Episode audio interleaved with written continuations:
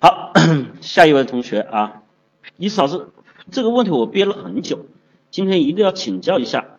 有句话说，分手了还能做朋友，不是没爱过，就是还爱着啊。请问这个道理成立吗？是绝对的吗？还是多数情况是成立的？它其中道理是什么呢？我现在处于这个泥潭里，请老师指教，谢谢。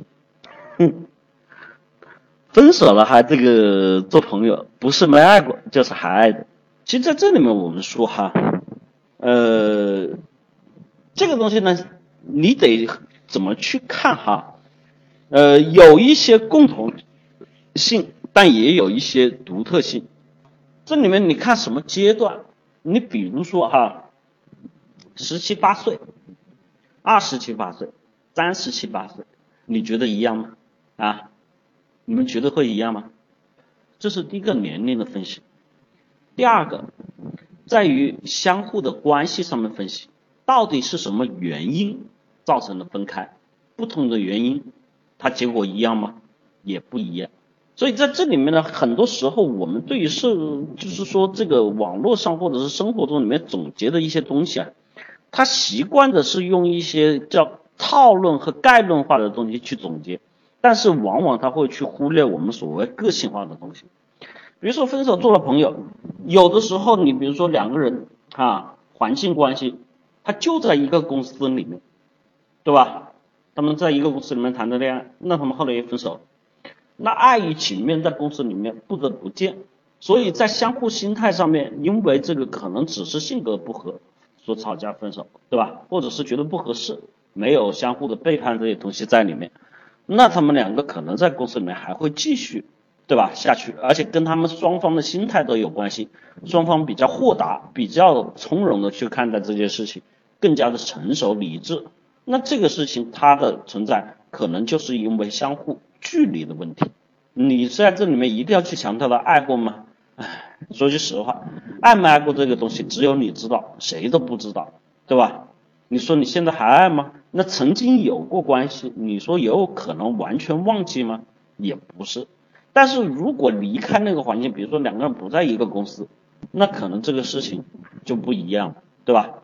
可能生活里面有其他的元素注入，你可能慢慢就淡忘了，而且双方没有联系的必要和理由了。所以在这些事情上面，我说你去看待它的时候，一定我说过了，得客观的去看待，根据当时的环境。根据当时的状况，对吧？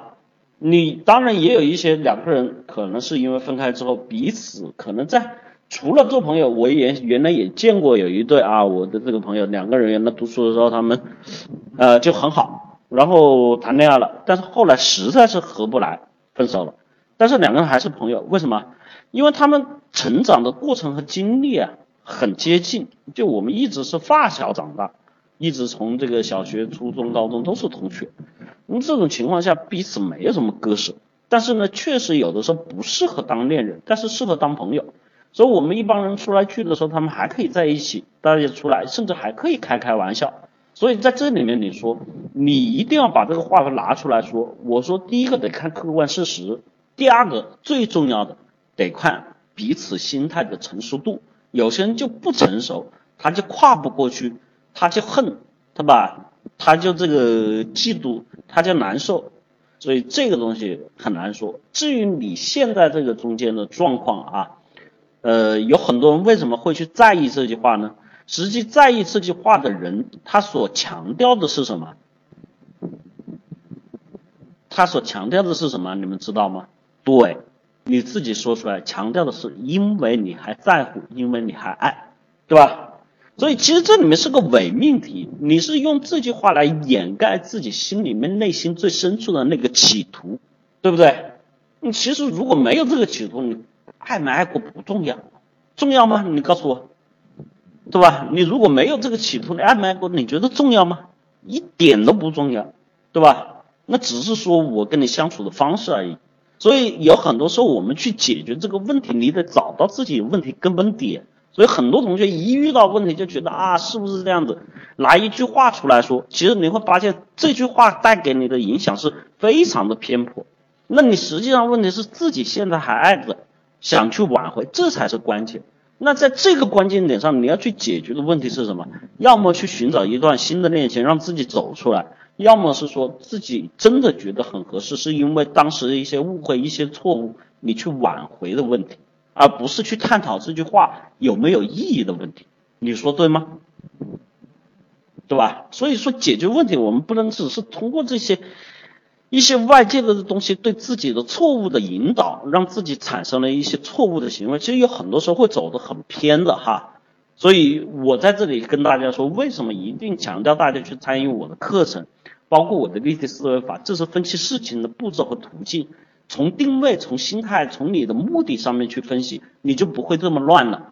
我的结构化社交在这里面是除了我的这个立体思维法之外，与人相处之后看待我的我是谁，我跟人家之间的关系，关系论的这种引导，如何去做关系的处理，这都是帮助大家去梳理这些生活中方方面面问题的一些过程。